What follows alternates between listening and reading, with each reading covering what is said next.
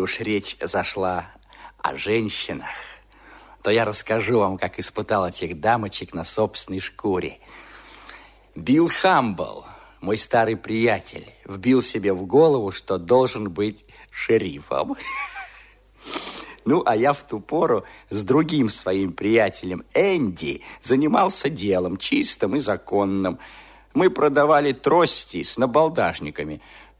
Если отвернуть набалдашник, прямо в рот потечет полпинты хорошего пшеничного виски. Полиция иногда докучала нам, и желание Билла стать шерифом пришлось как нельзя кстати. В этой должности Билл был бы нам очень полезен. Послушай, Джефф, ага. ты человек ученый, образованный, обладаешь разными знаниями и сведениями касательно не одних только начальных основ, но и фактов, и выводов. Правильно. И я никогда в этом не раскаивался. Я не из тех, кто видит в образовании дешевый товар и ратует за бесплатное обучение – Скажи мне, что имеет больше цены для человечества, литература или конские скачки? Ну, разумеется, хорошие лошади. Э, то есть я хотел сказать, э, поэты и всякие там э, великие писатели, те, конечно, идут впереди. О, именно, именно, именно. А если так, Почему наши финансовые гении берут с нас 2 доллара за вход на ипподром, а в библиотеке пускают бесплатно? Да ну, не угнаться мне за твоей риторикой и логикой. Слушай, мне от тебя нужно одно. Чтобы ты съездил в Вашингтон ага. и выхлопотал мне место шерифа. Я простой обыватель и хочу получить это место. Вот и все. Я убил на войне семерых, а детей у меня девять душ. Я член республиканской партии. Я не умею ни читать, ни писать. И не вижу никаких оснований, почему я не гожусь для этой должности. Я выдам вам аванс тысячу долларов на взятки и трамвайные билеты. А если вы устроите мне это дело, получите еще тысячу долларов и возможность безнаказанно сбывать свои контрабанды и трости. Хорошо. Я посоветуюсь с Энди.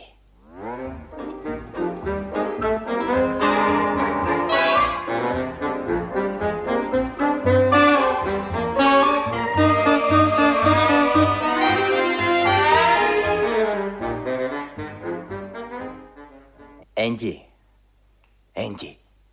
Ну, что? Первый раз в нашей жизни мы готовимся совершить истинно бесчестный поступок.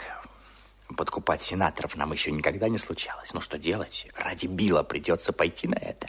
В делах благородных и честных можно допустить немного жульничества, но в этом грязном, отвратительном деле лучше всего прямота. Здесь карты на стол, никакого лукавства. Так, так, так. Давай вручим 500 долларов тому, кто ведет избирательную кампанию. И я уверен, что он оценит кандидата, который ведет дело таким прямым путем, а не убивает время на политические интриги. Ты смешишь меня. Такой наивный способ умер так же давно, как добывание огня кремнием. Сейчас все должности достаются только через женщин. И я знаю одну такую. Ее зовут мисс Эвери. Она очень важная птица в дипломатических кругах и высших сферах. С нее-то и надо начинать.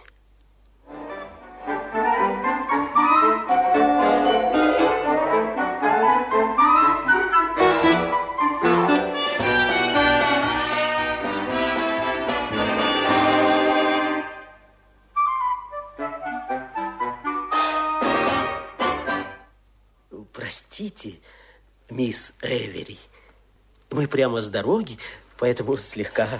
Наши платья. Вы по поводу платья? Упаси бог. Мы представляем торговый дом Питерс и Таккер. Мы... Э, короче, у меня очень ограниченное время. У нас есть друг, мистер Хамбл. Билл Хамбл. Почтеннейший человек, отец девяти детей, уважаемый гражданин в своем городе. Так что надо вашему другу? Место шерифа. У нас на Западе. На Западе. Это нетрудно. На Западе легко назначить кого хочешь, кем хочешь. Посмотрим, кто может нам пригодиться. Так, так. О, по-моему, снайпер. Интересно, как он помечен в моем личном меню. О, он помечен звездочкой. Это значит, готов к услугам. Так, 50 лет от роду, состоит во втором браке, любит блондинок, Льва Толстого, покер и черепашье жаркое. Думаю, что назначение вашего приятеля, мистера Баммера, послом в Бразилию, дело решенное. Мистера Хамбла. Шерифом Соединенных Штатов. Да-да, знаете, у меня столько подобных дел, что нетрудно перепутать. Эм, приходите дня через четыре, все будет готово. Эм, прошу простить меня, господа, я больше не располагаю временем. Прошу простить. Ну, что ты скажешь, Джефф? Да черт. Бьюсь об заклад, все будет устроено. Да тут, Энди, ты знаешь, мне случалось читать о Жанне Дарк, о Еве, о других замечательных женщинах прошлого. Но современные женщины... Ой, Энди, разве они годятся для бизнеса или политической жизни? Даже стирать и гладить, даже стряпать мужчины научились в наше время лучше, чем женщины. Да, но женская Ой, хитрость... Энди, брось, брось. В мошенничестве женщина самый ненадежный товарищ. Когда с ней связываешь все свои надежды, на нее вдруг нападает честность, и она проваливает все дело. Ну, не думаю, чтобы на эту напала честность. По-моему, у нее дело поставлено на деловой лад. Ну, посмотрим.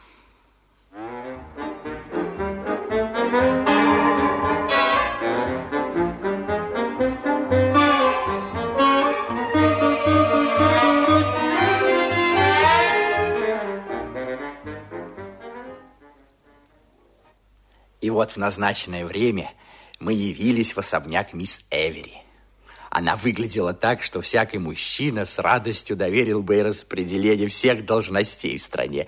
Но я не очень доверяю внешности и был весьма удивлен, когда она представила нам документ, украшенный большой печатью Соединенных Штатов. На обороте прекрасным почерком и крупными буквами было написано «Уильям Генри Хамбл». Вы могли бы получить эту бумагу три дня назад. Она была сразу же готова, как только я потребовала. Премного благодарны. Вот 500 долларов. Опустите в шкатулку. Я рада была бы поговорить с вами, но у меня решительно нет времени. Одного надо устроить послом, двоих консулами, а десять человек на более мелкие должности. У меня нет времени даже для сна. По приезде домой кланяйтесь мистеру Хамблу. Мы выехали домой в тот же день. Биллу мы послали телеграмму. Все устроено, готовь бокалы. В дороге Энди припомнил мне мою недоверчивость. Ну, вот видишь, ты не верил. Никогда не надо ссылаться на древнюю историю. Время идет вперед, и женщины совершенствуются. В них куда больше сообразительности, ума и деловых качеств, чем ты предполагаешь. Ладно, ладно, признаю, признаю. Но должен заметить, что это совершенно исключительный случай, когда женщина выполнила то, что обещала в срок, и ничего не перепутала при этом. Но с этим случаем нельзя не считаться. Подъезжая к Арканзасу, я вынул полученную Наби бумагу, прочел и молча подал Энди. Энди долго разглядывал ее, ни словом не нарушая молчания. В бумаге все было как следует. Она не была фальшивой и была адресована нужному лицу.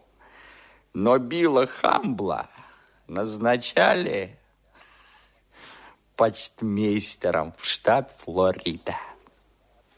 На ближайшей станции мы с Энди сошли с поезда и отправили бумагу Биллу по почте. Сами же двинулись на северо-восток к верхнему озеру.